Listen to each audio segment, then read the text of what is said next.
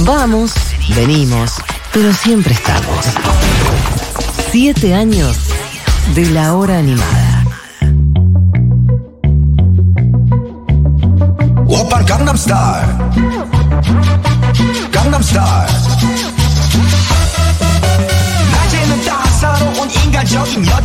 Bueno, ahora podríamos hablar media hora del calor que hace, eh, no lo vamos a hacer, pero en este momento en Capital Federal 33 grados la temperatura, han pasado 35 minutos del mediodía. Che, hoy es la mm, hoy es la marcha por Eve, ¿eh? Allí estaré, allí estaremos, seguramente nos cruzaremos. Eh, voy a ir esta tarde, así que bueno, me parece importante decirlo. Después podemos pasar la convocatoria con exactitud.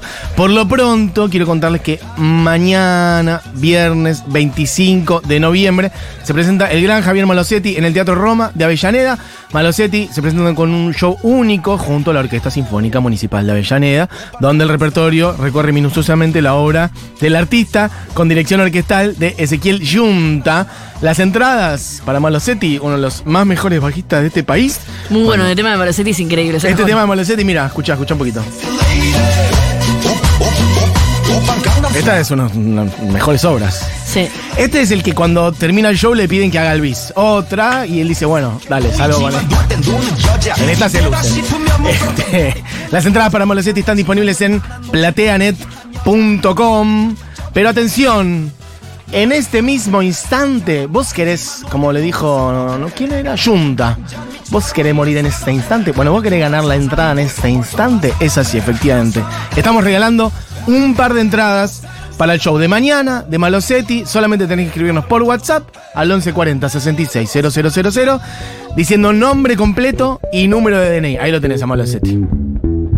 Que después de Gangnam Style, ahí estás hermoso.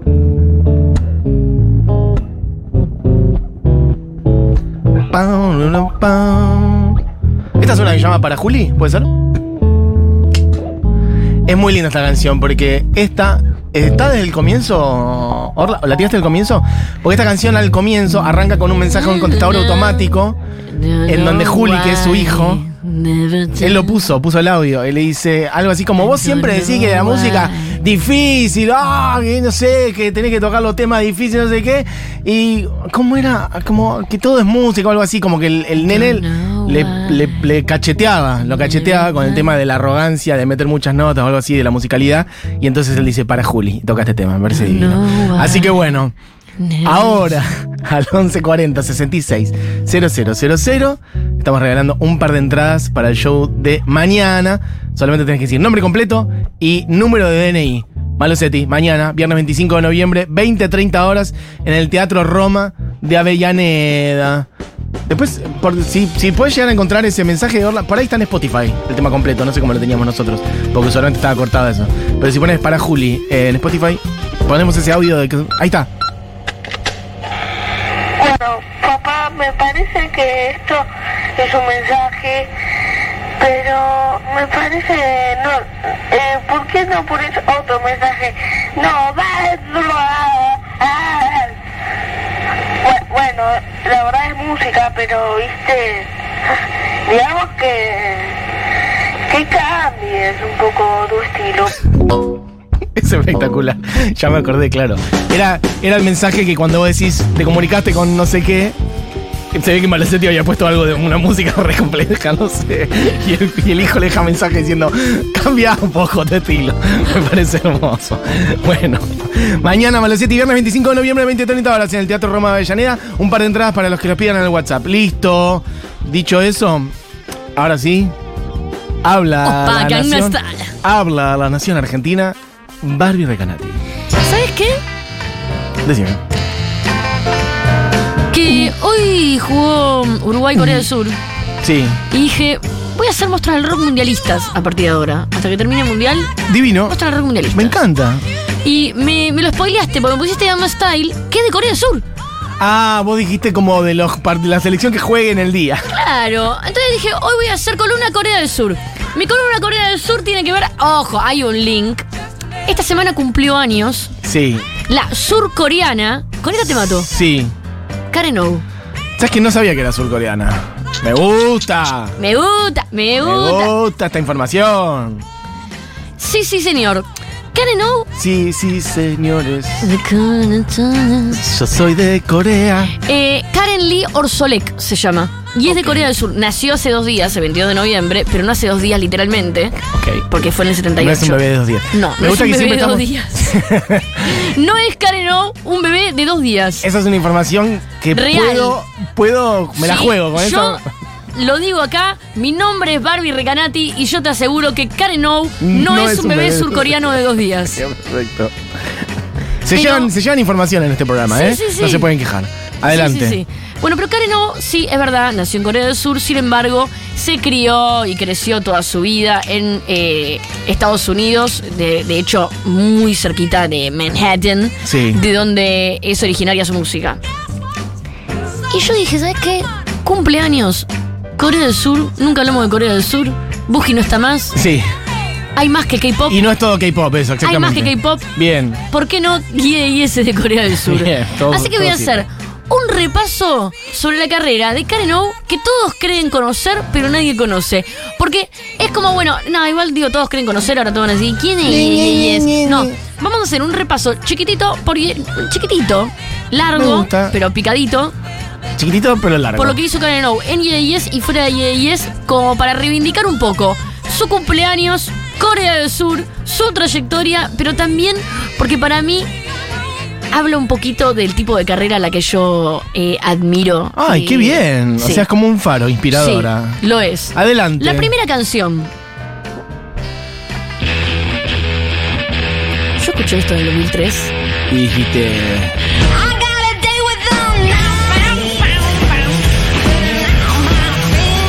Y mi vida cambió para siempre, Mati. Quiero que lo sepas. Eh, de verdad. El día que yo escuché esta canción en la televisión argentina, mi vida cambió para siempre. eh, tipo en una MTV, por ejemplo. Sí. Escuché esto y dije, ok, listo. Y creo que toda mi carrera musical cambió por Fever Tutel. Hermoso. La siguiente canción, hay tres simples en este disco que para mí fueron como icónicos de una época. Pero además era, era una piba, era una piba metiéndose un micrófono en la boca Sí. y, y vino en, en la otra mano y chorreaba y era grotesca. Era grotesca, no era fina, era hermosa y grotesca. No trataba de estar linda, hacía unas caras deformes y se tiraba al piso y rompía el micrófono y era un- increíble, increíble, y y- yes. Increíble año 2003. Era metete en el culo todo el new metal, al Slipknot, a toda esa gente. Decirle al The Strokes que vaya y, y se pegue una ducha y grite. Decirle, no, no, era eh, impresionante. Para mí fue irreemplazable lo que hizo esta gente en el 2003. La siguiente canción, nada que ver con esta.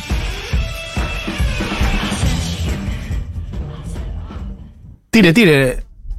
Venía y arrancaba así despacito, con una melancolía, con una tristeza, nada que ver con Day with the Night. Arrancaba con Maps, un tema angustiante, tristísimo, lentísimo. Pero además, un tema que habla de una época clara, donde Karen O era una niña que lloraba por muchachos incorrectos. Porque esta canción tiene una historia re particular. No solamente la canción, sino el videoclip que quiero que lo pongas en YouTube mientras estoy hablando. Sí.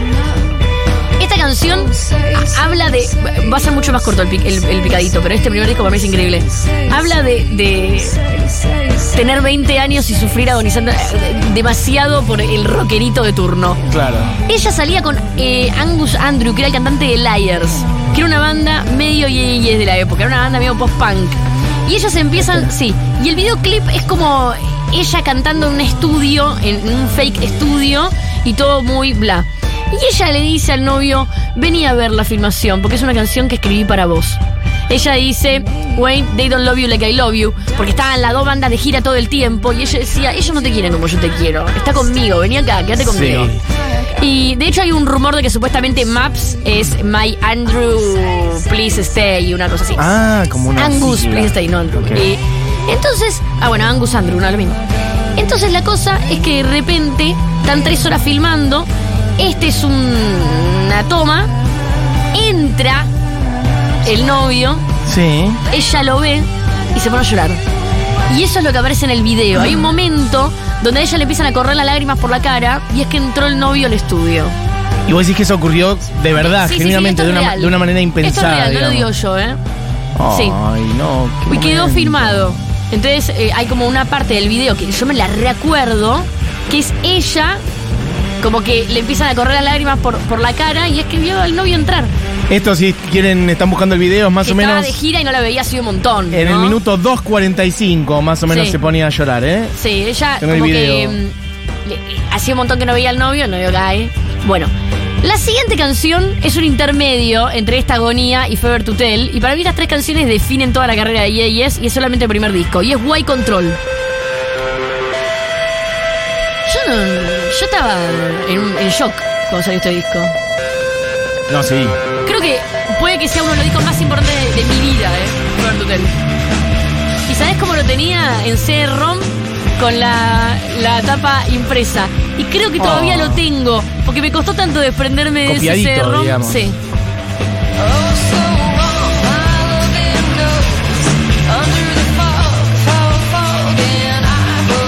Para mí, Yes es un bandón que empezó a tener como un poco más de masividad con X-Blitz en 2009, pero que los primeros discos son escasos y que estaban medio tapados por la ola, medio Frank Ferdinand, medio White Stripes. Como para dentro de ese ambiente de música rockera, digamos, como que los White Stripes medio que tapaban todo. Es por- ¿Sabes por qué? Para mí pasó algo con Yeah Y Yes recién con que It's lo Blitz. destaca con todo. Mira, ¿sabes qué? Más o menos. La canción Maps, eh, al revés de Day with the Night, de White Control, como yo me di cuenta haciendo esta columna igual esto. La canción Maps, la que escuchamos recién, fue como un hit muy grande en Estados Unidos y en todo el mundo. Pero muy grande de verdad. Casi a la altura de la canción que vamos a escuchar en un par de años, eh, en Radio Minutos, de It's Blitz. Ahí vamos para ahí.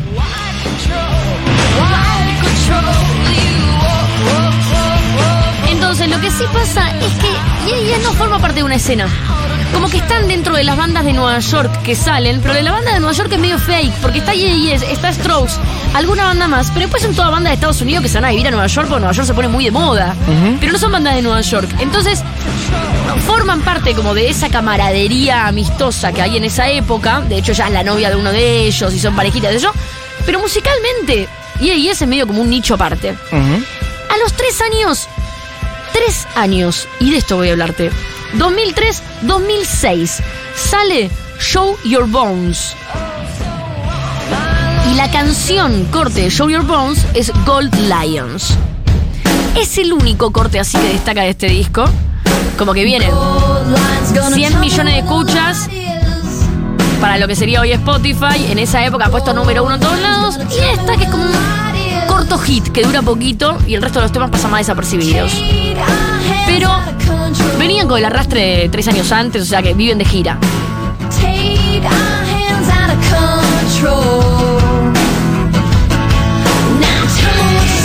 Pero es como una continuación de Fever to Tell este.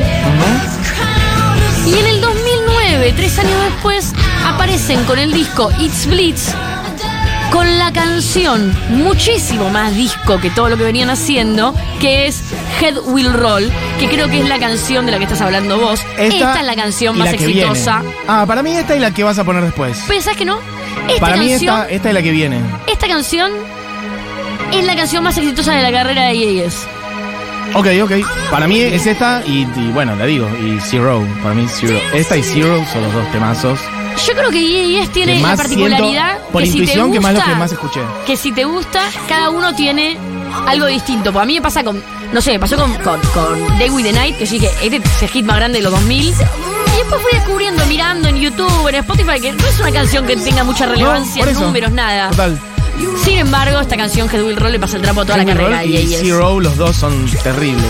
Es- Pero ¿sabes qué? Aparte es como muy bailable también, es rockera Esa es la bailable. diferencia. Tiene una energía. It's Bliss es como un disco mucho más tecno.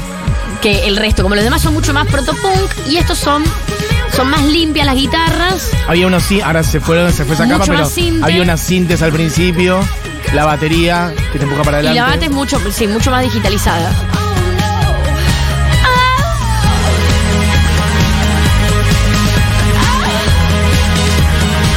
Bailé este tema? Evidentemente a Julián Matarazzo le gusta mucho porque está bailando descontrolado. ¿Cómo bailé este tema? Una de las mejores bandas de los últimos 20 años y ellos. Sin duda. Off with the head. ¿La viste en vivo? No. La vi varias veces en vivo. Las ganas de verla en vivo. Varias veces. Y la primera vez que la vi, eh, venían a la República Argentina con. Este disco todavía no había salido.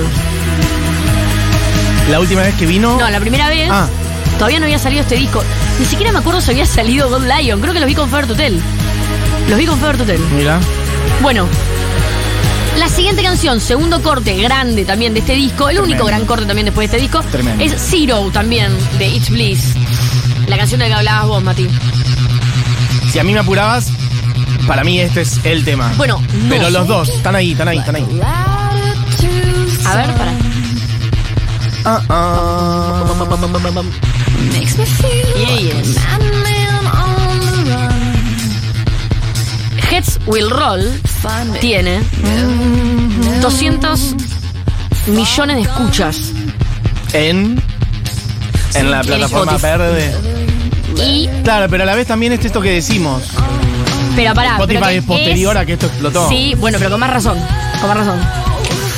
Mientras que Maps tiene 140. Este video es hermoso, ella va por la calle bailando Sí, con una hermoso, camisa es con hermoso. tachas, una campera de cuero negra, a- acharolada. Me hace acordar mucho al videoclip de, también de PJ Harvey, Total, The sí. Place Called Home, creo que es. Y se sube a unos autos, se para arriba de los autos, es espectacular.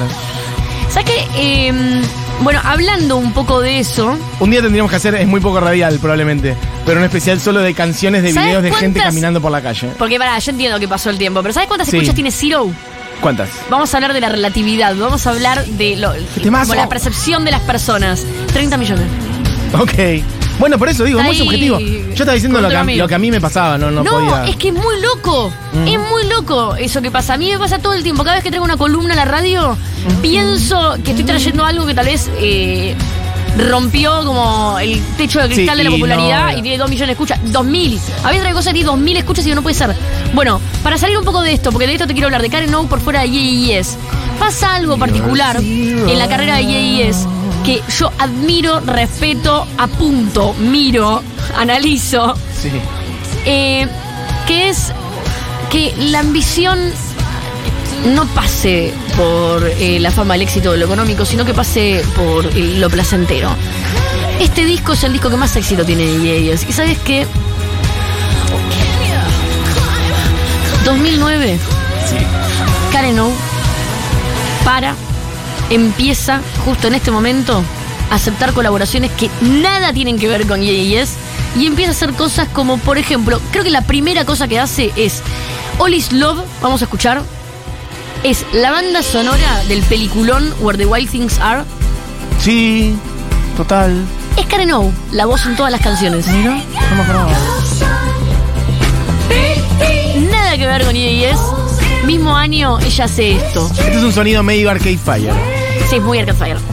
Y de hecho, lo siguiente que hace es la canción, nada que ver también, pero mucho más rockero, Immigrant Song de Led Zeppelin con Trent Reznor para la película esta, la del chica del tatuaje que tenía en la espalda de delfín, dragón tatuado. Bueno, No me acuerdo. que la nominan al Oscar A también ver, la un banda poquito. sonora. Ponela desde la mitad, si querés. Es la versión de. Bueno. Trent Reznor con Karen O haciendo Combinación. Immigrant Song de Led Zeppelin. Ese trío es lindo, ¿eh? Una canción de Led Zeppelin con Trent Perfecto. Reznor y ella.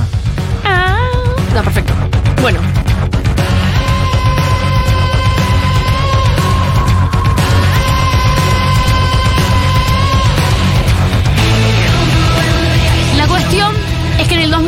2013, acá esto es una etapa en la que empieza a participar de muchísimas cosas, Karen que ahora voy a picar muy rápido, pero en el 2013 sacan El último disco de es por muchísimo tiempo, pero mirá, de 2009 a 2013, cuatro años. Un tiempo casi no permitido para las bandas hoy en día, ¿eh? Eh, cuatro años sin sacar un disco. Ye tardó tres años por disco.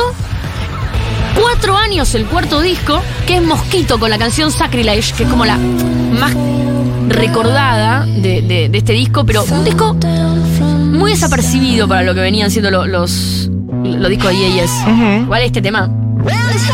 Ahora es un bed.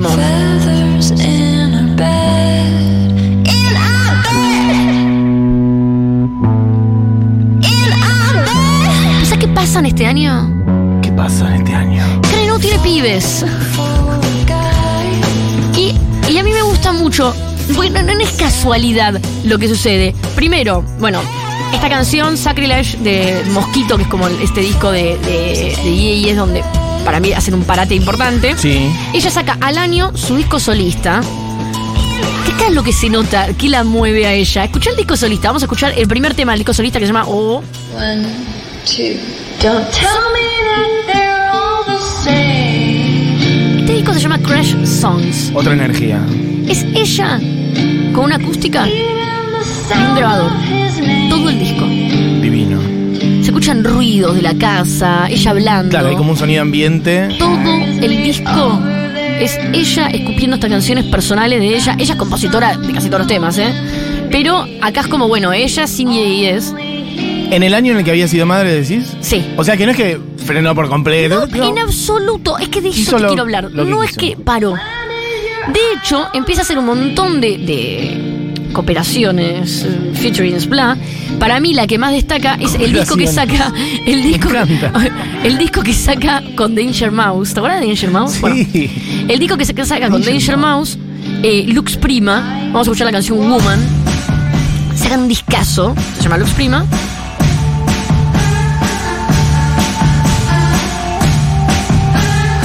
En la pandemia, en el 2020, saca dos canciones más. Bueno, esto, el Lux Prima, lo recomiendo un montón. Es un disco entero de Danger Mouse con Karen O. Sacan también un cover, que- perdón, te los voy a dar vuelta acá. Perfect Day saca Danger Mouse con Karen O, Hermoso. el cover de Lou Reed. Es hermoso. Y Karen O hace como un proyecto en la pandemia que es si no te suicidaste, suicidate ahora. Es esta canción Bueno. Just a perfect day. coverazo, coverazo. Ujú. Drink sangria in the park. Pero a mí me pasa algo con ella que es como, sí, yo puedo gritar, puedo arrodillarme en el piso y también puedo hacer esto, déjame hacerlo, porque mi vida es una, no voy a esperar a tener 80 para hacer este disco. Y saca un temón con Willie Nelson, un temón Just Con Willie que, Nelson. para, no lo vamos a escuchar todavía, lo voy a dejar para el final y te voy a decir por qué. 2022 y es vuelve. ¿Estamos de acuerdo? Con Cool It Down. Un disco, vamos a escuchar Spirit of the Edge of the World, que es como el single de Cool It Down. Cool It Down, un disco